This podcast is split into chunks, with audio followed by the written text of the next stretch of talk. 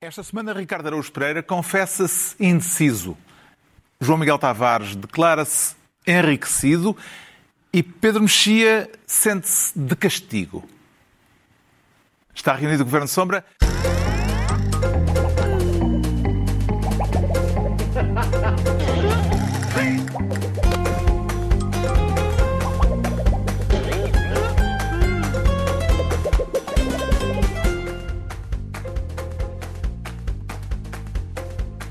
Ora viva, sejam bem-vindos no final da semana em que o ludopédio dominou o espaço mediático e em que a seleção portuguesa mostrou com um empate estar preparada para voltar a vencer o Euro. Mas prometemos não falar de bola, que é assunto para especialistas, e começamos esta reunião do Governo de Sombra com um ministro da neutralidade, o Ricardo Araújo Pereira. Que virtudes é que encontra na neutralidade, Ricardo? Na neutral... Às vezes a neutralidade encontra virtudes, quando a neutralidade não é neutral, não encontra assim tantas. Não gosta que sejamos suíços? Uh, não, quando, eh, quando. O problema é o seguinte: se eu na rua vir 10 pessoas a pontapearem uma velha e disser eu neste caso vou ser neutral, eu não estou a ser neutral, estou objetivamente do lado das pessoas que estão a pontapear a velha. Isto é a propósito, não de velhas, nem de pontapés, mas da decisão do governo português de não subscrever uma carta sobre direitos LGBT na Hungria, uma carta que pedia uma atitude por parte da Comissão Europeia depois do Parlamento húngaro ter aprovado legislação considerada homofóbica. Treze países na União assinaram a carta, o governo português decidiu ficar de fora. I didn't sign the document indeed because we are holding currently the presidency, so we have this duty of uh, neutrality. But if, if it was just for me, uh, I would have signed it, that is clear. Se a pergunta é o que é que o Estado português, o que é que o governo português pensa da legislação aprovada no, no Parlamento húngaro, a resposta é pensa que ela é indigna. O Ministro dos Negócios Estrangeiros eh, justificar a decisão comunicada pela Secretária de Estado dos Assuntos Europeus. A que é que dá mais valor, Ricardo Araújo Pereira? À palavra do Ministro ou à assinatura oficial, que não houve, que não houve. Uh, por parte do Estado português? As duas coisas. Dou muito valor à palavra do o Ministro. Diz é indigna, mas não suficientemente indigna para nós pormos a nossa assinatura a indicar que ela é indigna. A questão é, o, Portanto, é, é uma questão de neutralidade. Como já disse, é muito difícil, num caso como este, uh, considerar que é possível ser neutro. Ou, seja, ou, que uh, alegar esta hipotética neutralidade cumpre o objetivo, ou seja, de ficar. Uh, estamos apenas a assistir. Imagino que a, a comunidade homossexual húngara não, não, não identifique esta neutralidade como neutralidade.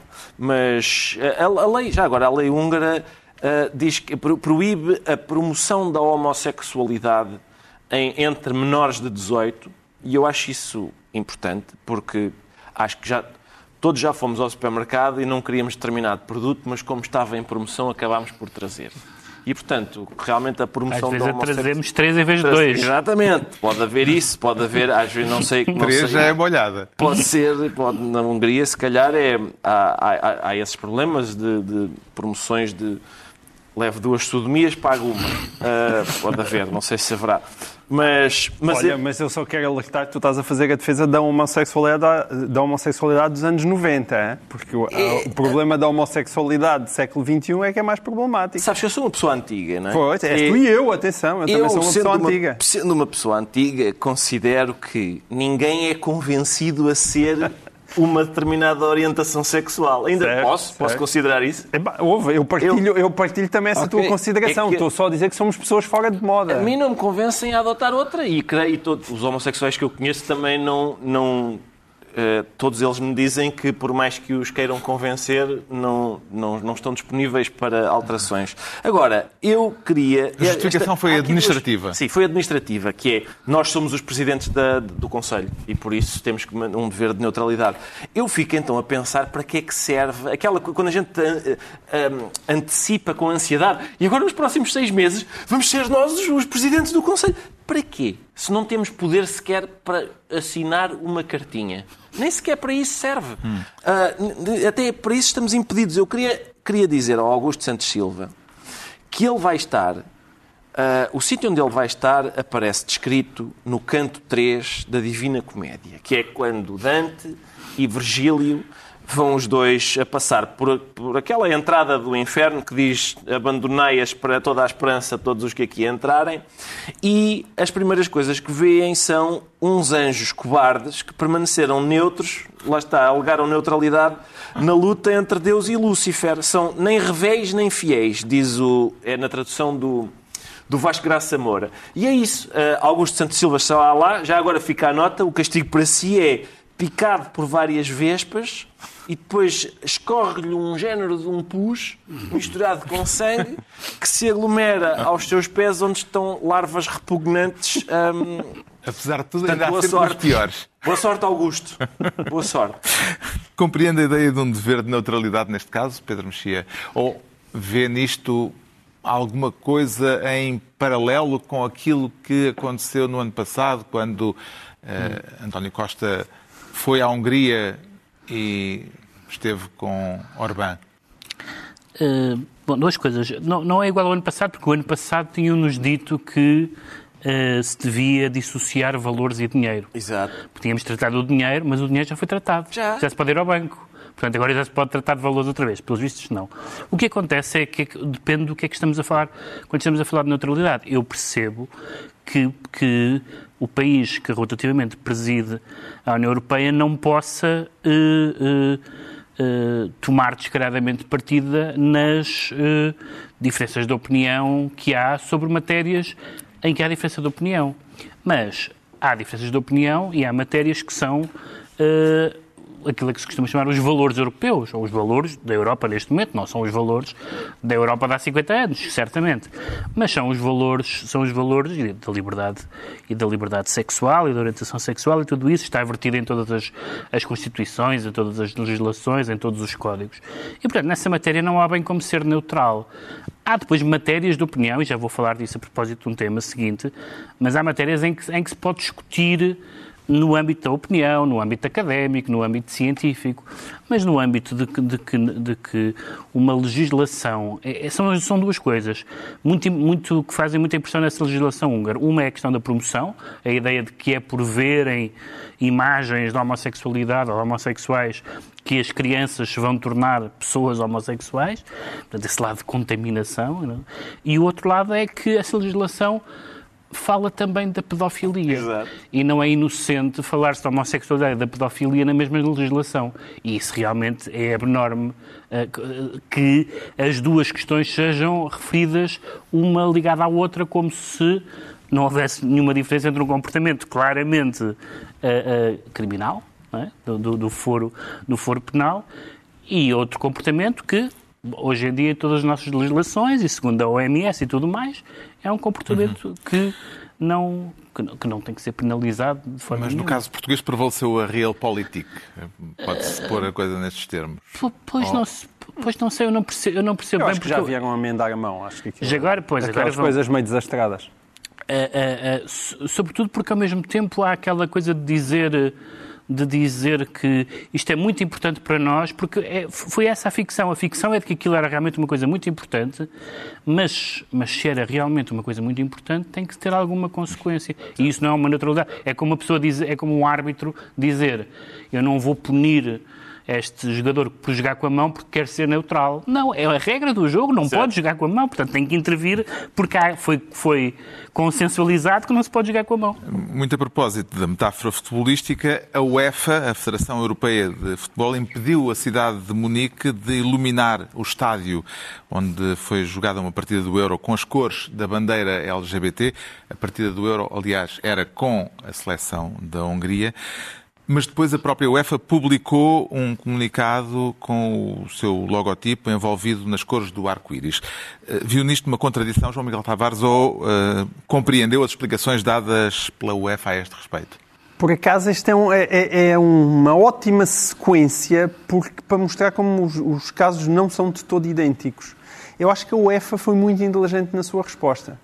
Uh, a UEFA argumentou da seguinte forma: ele disse que a questão não estava no símbolo da, da bandeira LGBT ser um, um símbolo político, ou ser uma bandeira política.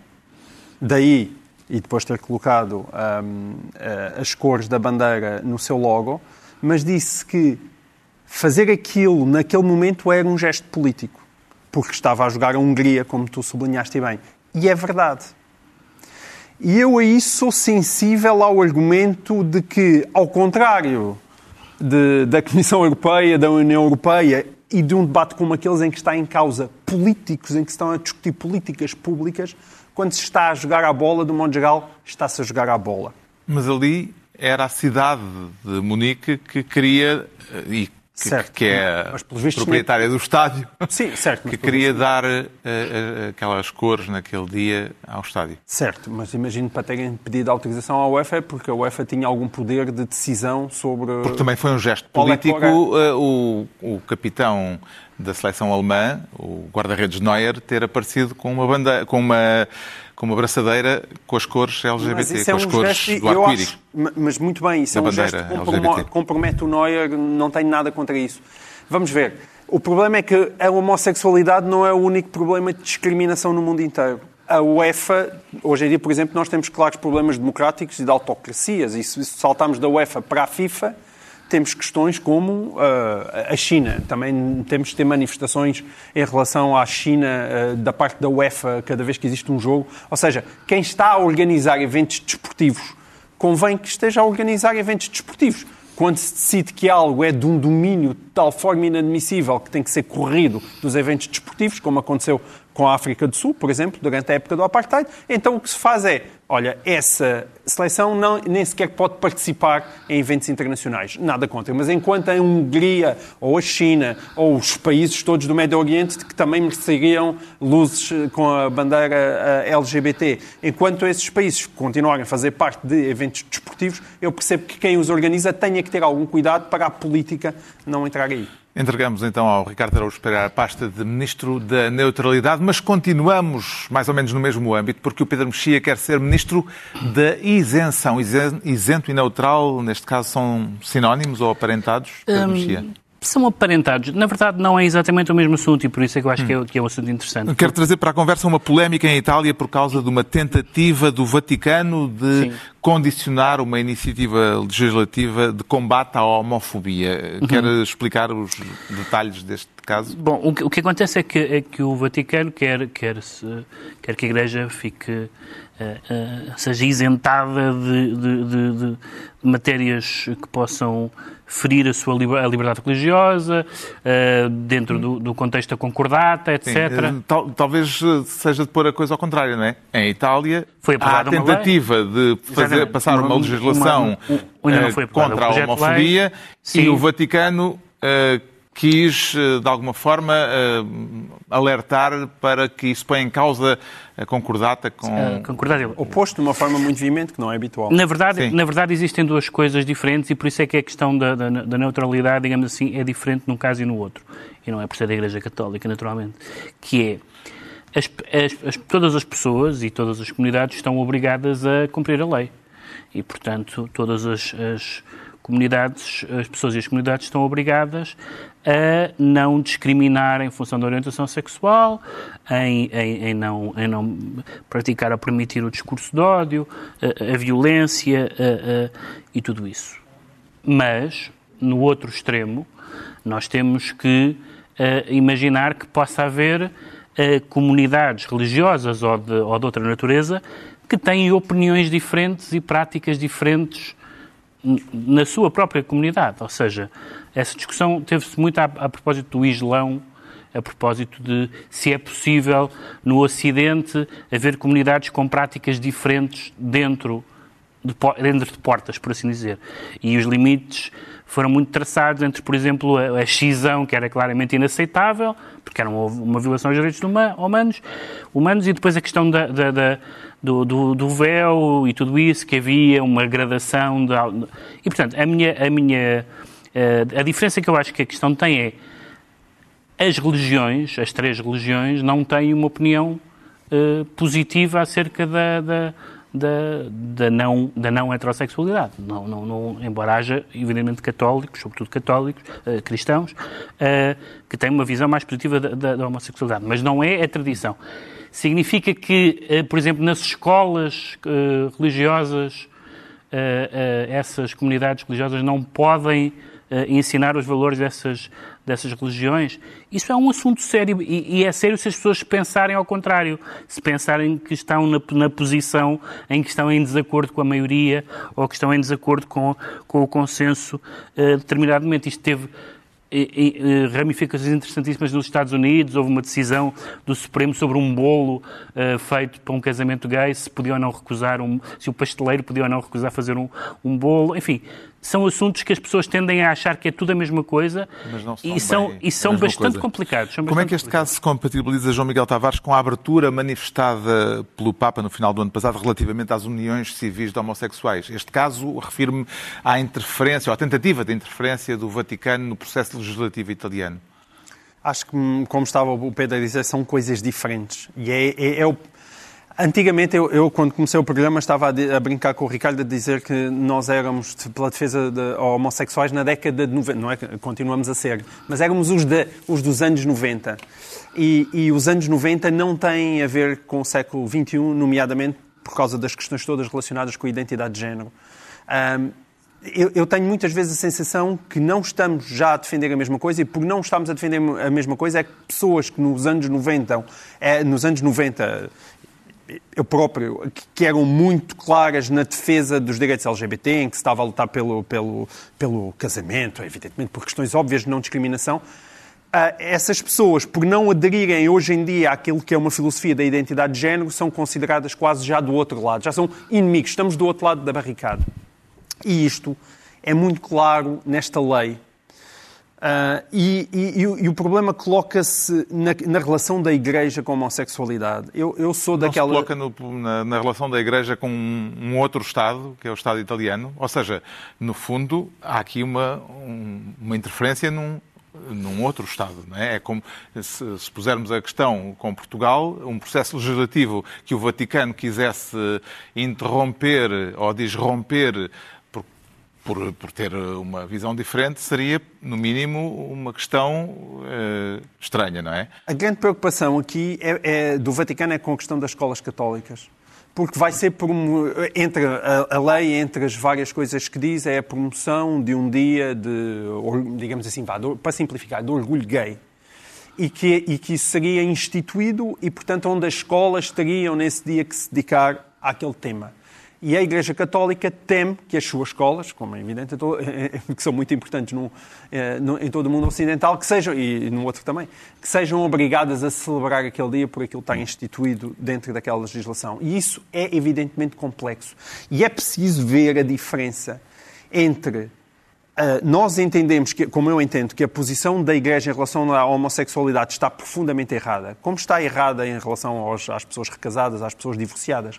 São, a Igreja aí está não só desfasada do, desfasada do mundo, como as pessoas que têm alguma fé, que frequentam a Igreja, que frequentam a Igreja, como é o meu caso, acham que, que, é, que é algo que, que até vai contra aquilo que é a mensagem evangélica. Isso, isso é um ponto, é dizer que a Igreja está errada e as pessoas que estão dentro da Igreja devem lutar para os homossexuais serem acolhidos devidamente. Outra coisa é dizer que a opinião da Igreja Católica deve ser criminalizada. E o que nós estamos aqui a falar é de uma lei que criminaliza a homofobia. E depois não é claro o que é que significa a homofobia. Porquê? Porque a homofobia hoje em dia não é apenas discriminar pessoas ou ser violenta para com elas, mas também entra a questão do discurso de ódio. E quando entra a discussão do discurso de ódio que está nessa lei, isso complexifica tudo complexifica tudo. Hum. Uh, será que o Vaticano tem alguma coisa a aprender, Ricardo Araújo Pereira, com o governo português no capítulo da neutralidade? Eu acho que o Vaticano tem. Nem sequer é a aprender, porque já aprendeu isso há, há bastante tempo. É, já aprendeu tudo. Em princípio, já foi aprender, aprender, já teve tempo para aprender o seguinte princípio: da porta da igreja para dentro, e quem diz igreja diz mesquita e sinagoga, mandam eles. Da porta da igreja para fora, já não mandam. Então no palácio, não sei qual é o palácio do, do Parlamento italiano. eh, no Não mandam, não mandam, é- onde os- se reúne o Parlamento E as italiano. escolas não mandam. católicas são porta dentro ou porta As fora? escolas católicas são escolas católicas. O que é que é? Eu, eu duvido o que é que se vai fazer também nas escolas islâmicas. Pois é isso, Olha lá, e o que é que te impede que tu numa homilia seja considerado discurso de ódio aquilo que tu estás lá a dizer? Exato. Mas, mas isso, eu acho que isso cai dentro da liberdade religiosa. verdade, não há outra é verdade. hipótese. Não há outra hipótese. Então, Na Ou porquê, Bíblia, porquê senão- que não é senão a discrimina... Bíblia, porquê a que não é discriminação só haver casamentos religiosos para pessoas de sexos diferentes? Mas, é, mas Porque é que- mas o então eu estou as a pessoas têm é, que recorrer para tribunal. liberdade religiosa, porque é que, porque é que não é, as, por exemplo, só, não, há, não há mulheres que possam ser sacerdotes, sacerdotisas. Exato. Isso é lá com eles. É, é, o que é que eu hei de fazer? Isso é, Mas é, é- é lá é que- convosco. É, É lá que convosco. dar o argumento, o argumento fundamental. Quer dizer, nas escolas. Eu não mando na, na- nas vossas práticas e vocês não mandam na minha cama. Isso é, acho. Estou a dizer, Mas vossas. o problema da lei. Mas, extensão. ouve lá, mas Sim, o, que, o, que, o que a Igreja Católica se está a queixar é que a lei começa a entrar e tem medo. Por exemplo, a Igreja tem medo, é um dos argumentos, de ser multada por, por, por questões de discurso de ódio. Ou por dizerem, eu agora não, nas minhas escolas. Como, não aliás, tu és sensível no mundo laico à liberdade de opinião na vida académica, por exemplo. Sim, sou, sem dúvida. Onde várias pessoas, por dizerem coisas Sim. que não são consensuais hoje, E eu acho que devem são. Castigadas por causa disso. Eu acho que devem poder dizê-las. E um, Isso não um- tem nada a ver com homofobia nem com, com e um, discriminação. padre, e um padre que está no púlpito a ler partes da Bíblia que são realmente bastante azedinhas em relação não só à homossexualidade, mas a várias outras coisas. Não, quer dizer, o que é que. Eu, por mim, à vontade, eu, eu, eu queria só sublinhar, talvez só para acabarmos num, num ambiente de concórdia, uma, uma, uma frase que vi num cartaz de alguns ativistas eh, gay na- em Itália, que, que o cartaz dizia: A única coisa que é contra a natura é ananás na pizza. E eu, sim, realmente. Verdade, isso Concordo. O Pedro Mexia fica então ministro Ah, da é isenção é e é a vez do João Miguel Tavares se tornar ministro da cerca e vai ser permitido pular a cerca, João Miguel Tavares. Ah, pelos vistos vai, mas deixa-me só dizer que eu gosto de ananás na pizza. Lá está. Continua. Era matá-los. Voltamos à cerca. Pergunto-lhe isto da cerca porque a segunda figura do Estado lançou um apelo aos portugueses, já para este domingo, a pensar no jogo da seleção portuguesa em Sevilha. Espero que os portugueses eh, se desloquem de forma massiva para o sul de Espanha e que possam apoiar uma grande vitória de Portugal nos oitavos de final. Bom fim de semana a todos. Os que puderem, em Sevilha, claro. Ferro Rodrigues a insistir já esta sexta-feira no Parlamento naquilo que tinha dito antes, de que modo é que este apelo do Presidente da Assembleia da República, João Miguel Tavares, pode conjugar-se eh, com a suspensão, e, em alguns casos, mesmo com o recuo do plano de desconfinamento?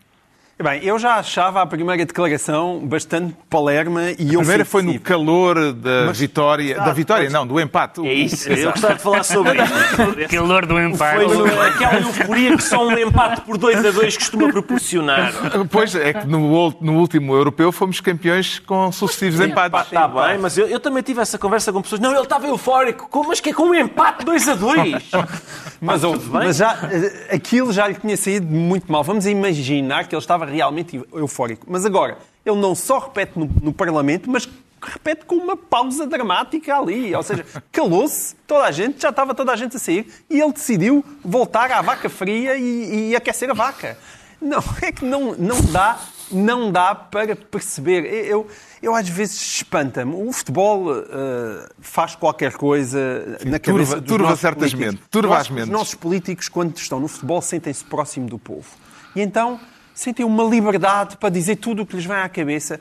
O Presidente da República veio dizer que o fundamental, olha, no Hungria, Portugal, que o fundamental naquele dia era discutir ah, a bola e, portanto, aquela coisa da pandemia e dos números andarem a escalar não tinha interesse nenhum. Nós já vimos António Costa, o ano passado, a dizer que a Champions em Portugal era um prémio para os, para os profissionais da saúde. Agora, estas declarações de Ferro Rodrigues, portanto, já é primeiro, segundo e terceiro mais altos cargos da nação, todos a dizerem coisas Da completamente nação, estapafúrdias não da noção. não da noção, a dizerem as coisas mais estapafúrdias. E eu só penso é, aquelas pessoas que andam a lutar, têm um negóciozinho, têm um pequeno restaurante, as pessoas Não, não, se estiverem em Lisboa, em Albufeira, não podem abrir o restaurante no próximo sábado. As pessoas não podem jantar lá. Podem até às três e meia da tarde. Pois podem. Não, uh, não se pode ir jantar quando, quando fazem mais dinheirinho. Achou, achou oportuno o apelo de Ferro Rodrigues, Ricardo Araújo Pereira. Pode haver uh, melindre diplomático nesta ideia de mandar os portugueses irem infectar a Andaluzia? Na verdade, não sei quem é que vai infectar quem. A Andaluzia porque... também está bastante infectada, não é? é? Basicamente, o apelo de Ferro Rodrigues é: pessoal, nós que estamos a ponderar parar com o desconfinamento, vamos massivamente para um sítio que ainda está pior do que nós. É, ou seja, é capaz de ser dos piores conselhos da história da política portuguesa. E eu, eu, a questão é, este tipo de declaração, a única coisa que me surpreendeu foi o Sr. Presidente da Assembleia da República não estar em tronco nu com uma litrosa na mão.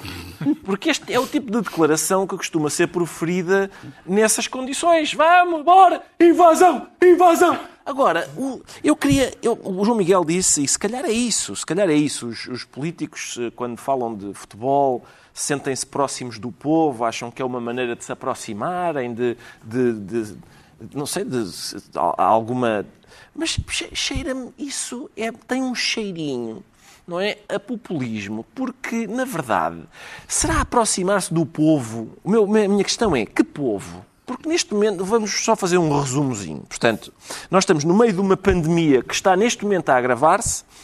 A pandemia gerou uma crise económica bastante aguda Há desemprego, designadamente, como disse o João Miguel, no setor da hotelaria e da restauração, há pessoas que estão mesmo com a corda na garganta.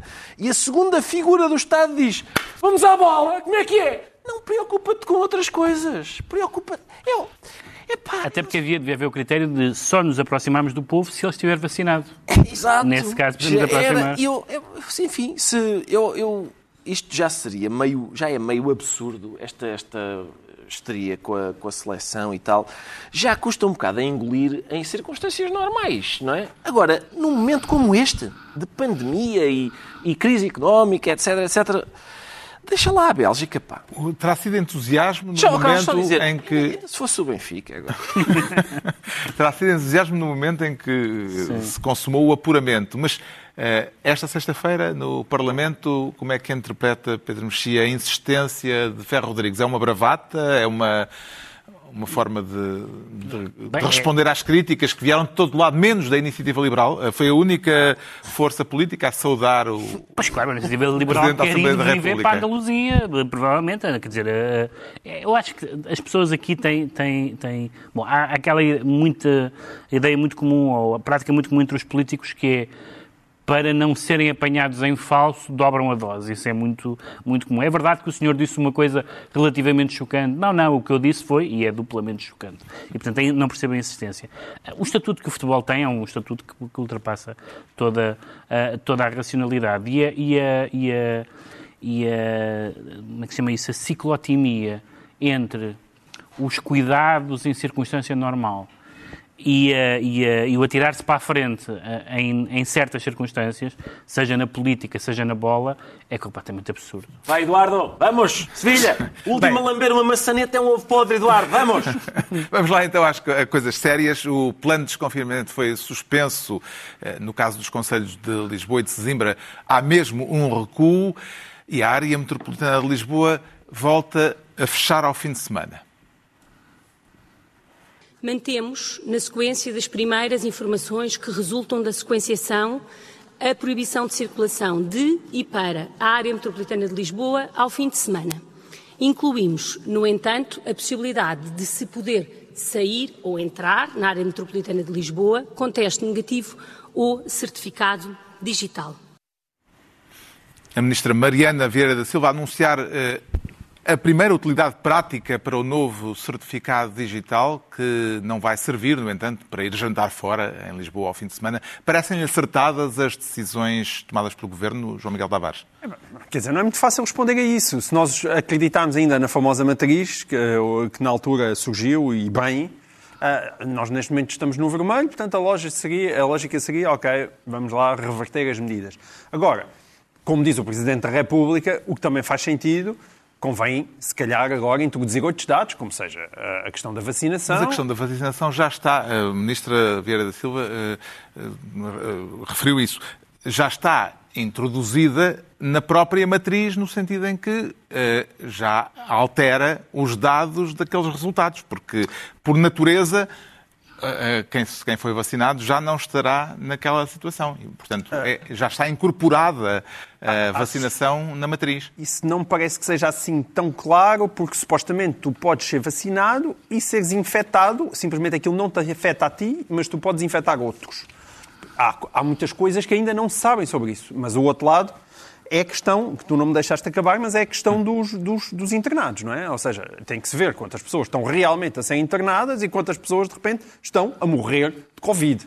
Porque é evidente, se os números subirem, mas se aquilo não tiver um impacto extraordinário sobre o SNS, então podemos admitir certamente mais infecções na sociedade portuguesa. Isso não é fácil de apurar. Agora, Seja como for, a única coisa que eu gostava de, de, ver também era um assumir de algumas responsabilidades. E nós começámos a falar de bola, eu gostava ainda de saber como é que anda aquele famoso relatório uh, sobre o que aconteceu. O Governo diz que ele está a ser elaborado está por um magistrado e é que assim que uh, tiver concluído será uh, tornado público. É, eu tenho muita curiosidade, mas se calhar antes da próxima pandemia era bom ele vir, porque quando eu olho para os números, aquilo que me, que me parece é que de facto que, aquele, que aquela que aquele festejo teve um impacto claro nos números de Lisboa. O que é que lhe vai custar mais, Ricardo Araújo Pereira? Não poder jantar fora em Lisboa ou não poder sair da área metropolitana de Lisboa este fim de semana? Oh, Carlos, eu tenho pena de não poder jantar fora em Lisboa. Acho que os empresários da restauração têm ainda mais pena que eu não possa jantar fora em Lisboa, porque eu faço bastante despesa porque como muito. Mas eu estava aqui, uh, em princípio, jantar em Sevilha é possível. Eu estava aqui a ver os melhores do TripAdvisor. Tenho aqui a Baceria del Postigo, diz que é boa comida mediterrânica. Lá com a Milona, que também mediterrânica, 2 a 3 cifrões. Acho que fica, é capaz de ficar em, em conta.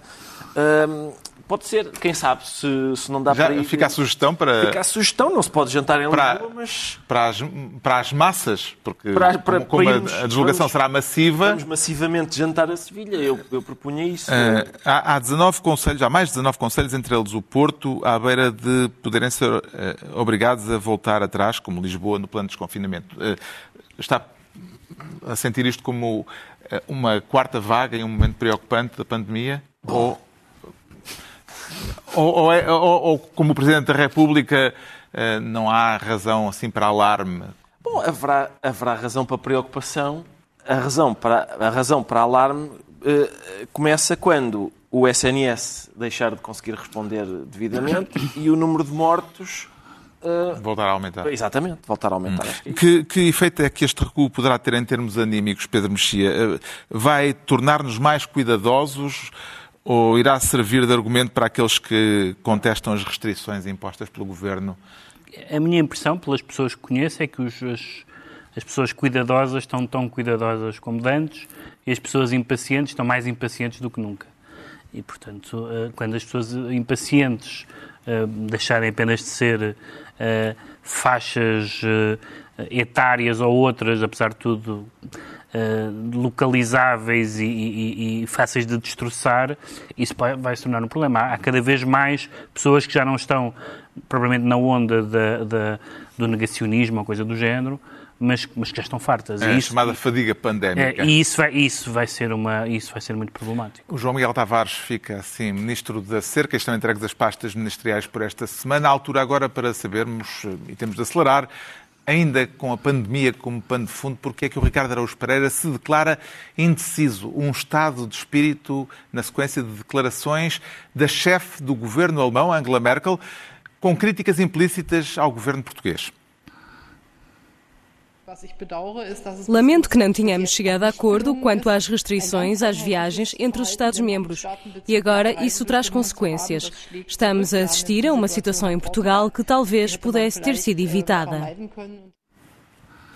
Um puxão de orelhas de Angela Merkel ao governo português, que gerou uma troca de tweets entre PSD e PS, entre Rui Rio e Ana Catarina Mendes. Eh, o que é que o fez ficar indeciso, Ricardo Araújo Pereira? Eu acompanhei também a política ao mais alto nível via tweet e, e o que me fez ficar indeciso foi o seguinte, Carlos, foi basicamente foi, foi uh, a indecisão, em princípio, é, está manifesta, na, porque, repare, do, da parte do PSD, Uh, não, ainda não há muito tempo, Rui Rio estava a dizer que era uma vergonha como é que nós não, não conseguíamos ter cá mais ingleses. Foi o deputado Cristóvão Norte. Sim, o PSD, o PSD, lamentava que, não se, que Portugal não, não, não tivesse criado as condições para termos cá mais ingleses. Nisto vem Rui Rio, também do PSD, e diz que é uma vergonha termos tido cá tantos ingleses no Porto.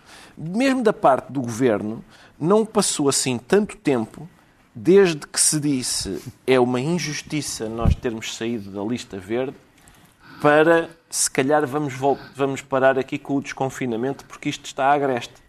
E, portanto, as indecisões hum, são uh, de parte a parte. Um, eu, normalmente, quando vejo que quer o, o governo, quer a oposição, numa fase, numa altura de pandemia, estão com estes zigue-zagues, o que eu faço é, eu reforço lavagem de mãos, utilização da máscara e tenho ir para baixo da cama. Esperar que isto passe. Compreende as críticas da chefe do governo alemão, João Miguel Tavares, ou acompanha o ministro dos Negócios Estrangeiros português quando ele diz que as palavras de Merkel são difíceis de entender? Eu não tenho as menores dúvidas que Augusto Santos Silva seja uma pessoa de compreensão lenta. Aliás, é não por sabe alemão. Sim, eu também Sim. achei as palavras dela difíceis de entender, mas felizmente havia aquela Sim. dobragem.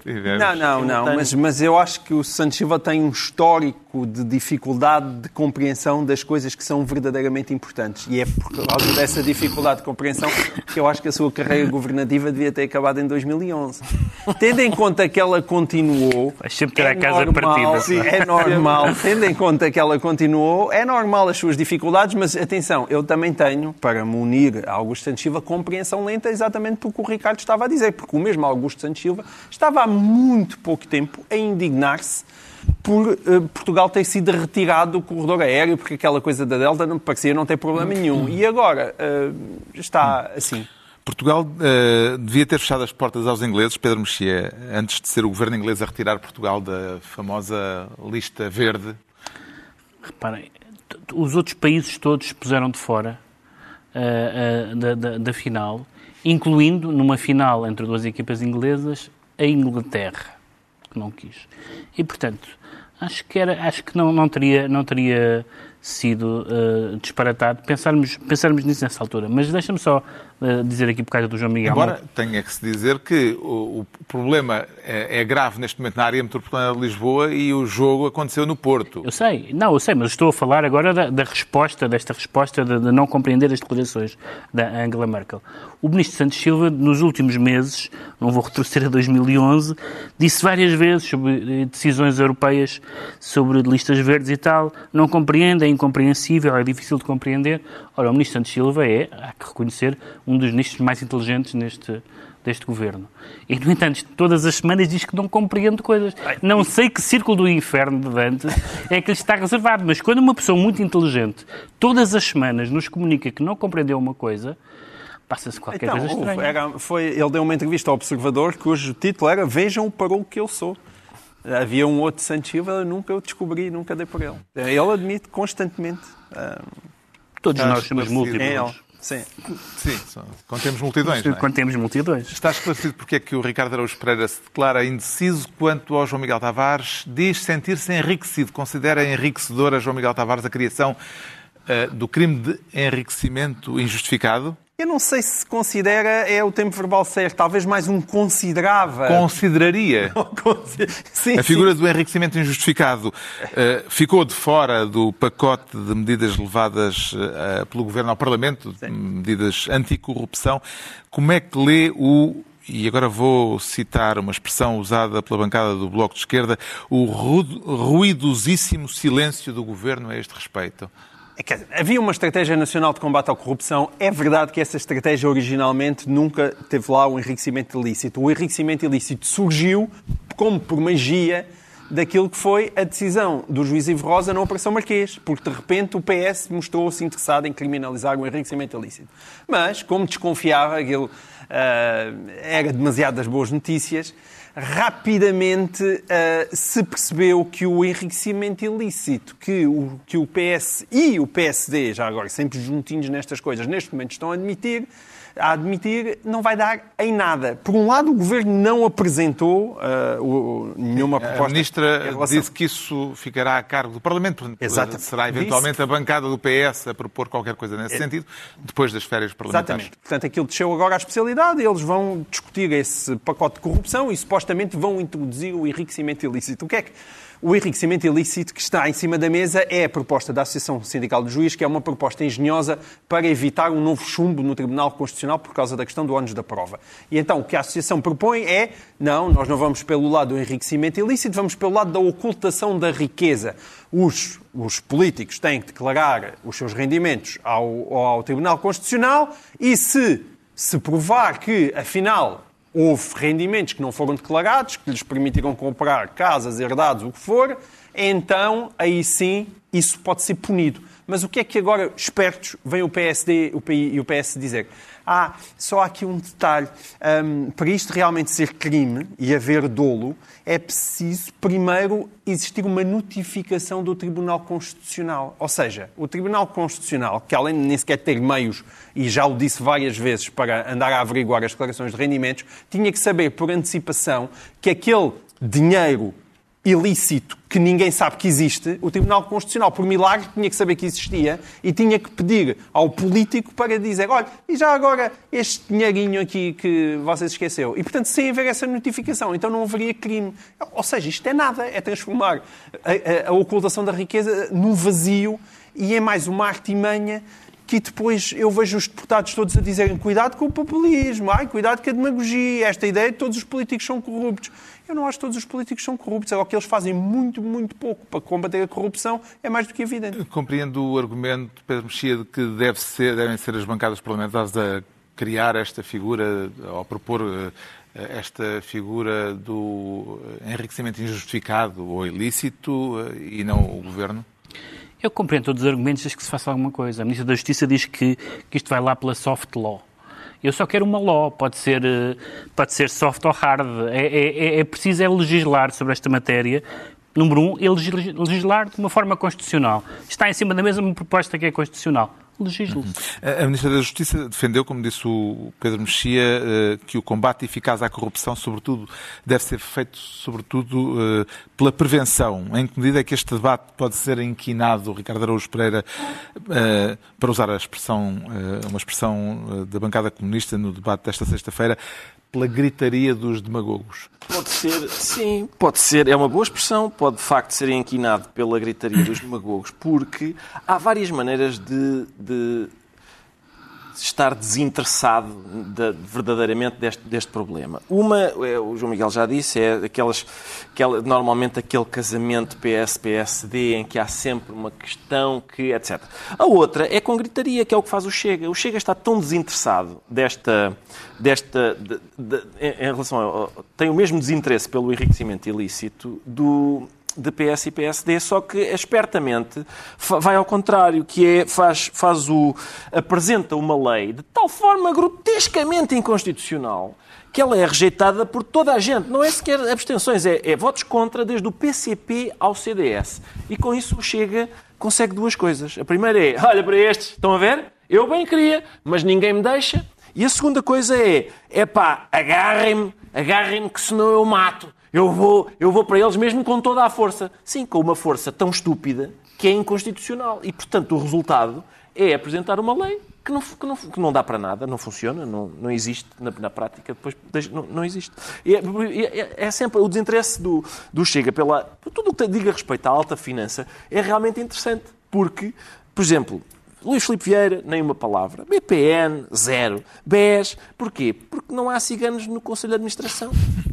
Se houvesse, talvez, talvez o Chega ligasse a estes problemas grandes do país. E com isto chegamos aos livros. E eu trago esta semana não um, mas dois livros da mesma autora. A Fúria e Os Dias da Noite. Saíram ambos agora, praticamente ao mesmo tempo, publicados por duas editoras diferentes, a Antígona e a Snob. e vem dar-nos a conhecer a faceta literária mais importante de uma grande escritora argentina, Silvana, Silvina Ocampo. Eh, é um daqueles casos de uma mulher que injustamente ficou um pouco na sombra de dois autores, eh, de quem era muito próxima, Adolfo Bioy Casares, o marido, e Jorge Luís Borges, que foi um grande amigo do casal. Em Portugal, até agora, havia apenas um pequeno romance, um divertimento, digamos assim, que Silvina Ocampo escreveu a meias com o marido. Os contos estavam inéditos e é nos contos que Silvina Ocampo é realmente uma grande autora, sempre ligeiramente perversa. Eh, Jorge Luís Borges salienta nela um estranho amor por uma certa crueldade inocente ou oblíqua. Dias da Noite e A Fúria, eh, pode-se começar por qualquer um deles, tenho andado a ler contos de um e do outro de forma intercalada e vale mesmo a pena descobrir esta autora, Silvina Ocampo. Quanto ao Pedro Mexia, traz estudos literários com sentido de humor.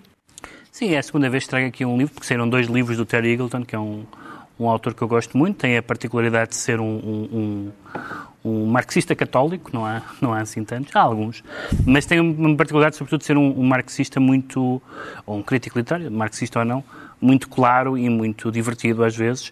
E este livro, eh, que ele diz que, que a análise das obras literárias, tal como o sapateado, já deu o que tinha a dar, eh, mas que apesar é a primeira frase do livro, mas apesar disso ele vai, faz uma viagem pela literatura, sobretudo de língua inglesa, falando, por exemplo, da ideia da diferença entre boa literatura e boa eh, literatura original, entre a linguagem prática e a linguagem ambígua, porque é que a narrativa implica um sentido de ironia e, sobretudo, porque é que a crítica literária consegue provar que Chekhov é melhor que Jackie Collins, mas não consegue provar que Chekhov é melhor que Turgenev.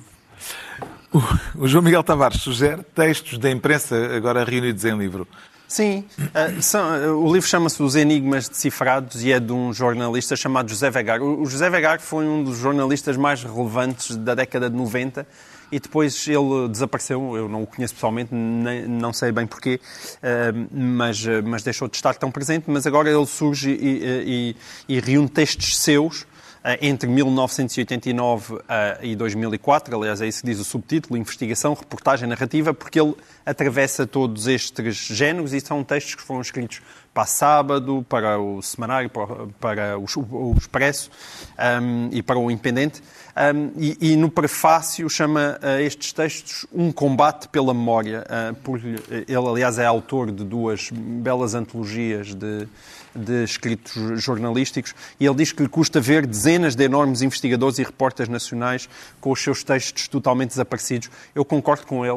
Uh, acho que há muito para garimpar uh, nesses arquivos de jornal. Acho que os próprios jornais que ainda existem tratam muitas vezes uh, mal essa sua memória. E, portanto, temos aqui uma, uma, ótima oportunidade para recuperar os textos de José Vagar. Ele fez muita coisa, aliás, foi uma das pessoas que ficou em Dili uh, em 1999, após o referendo. Eu tenho muito respeito por essas pessoas, que na altura correram realmente um, um perigo de vida uh, muito assinalável. E o livro tem ainda uma última curiosidade, é que é uma, uma auto-edição e, portanto, isto é uma espécie de print on demand, que só se consegue comprar via Amazon, mas acho que hoje, hoje em dia todos nós vamos via Amazon. Tem alguns problemas aqui no PDF PDF, se, se, se der para mudar o PDF, era uma, uma boa ideia porque tem uns textos incompletos e outras coisas. Uhum. Precisava de uma revisão um pouco mais atenta. O Ricardo Araújo Pereira está Uh, interessado nos mistérios da masculinidade. Por acaso estou, Carlos, não sei se sou o único, mas é, isto é mais um retrato, é mais um livro da coleção Retratos da Fundação Francisco Manuel dos Santos. É um livro do Nelson Marques, que é jornalista aqui no Expresso. Chama-se Os Homens Também Choram, subtítulo Histórias da Nova Masculinidade. E, de facto, é, trata disso. Carlos, trata disso da, do, da masculinidade e, por causa disso, levanta uma questão que eu considero interessante, que é o que é ser um homem, na verdade? E eu, realmente, eh, essa é uma questão interessante que é do. Quer dizer, eu pessoalmente, tirando algumas características bastante prosaicas, como cromossomas e genitália, eu não consigo identificar uma característica que a gente possa dizer, ah, esta é específica dos homens, todos os homens têm esta, nenhuma mulher a tem. Não consigo identificar, lá está, tirando aquelas mais prosaicas que eu referi. No entanto, o Nelson Marques o que faz é uma coisa interessante que é, há aqui vários estudos segundo os quais várias pessoas acham que ser homem é ser uma besta. E infelizmente muitas das pessoas que têm essa opinião são homens.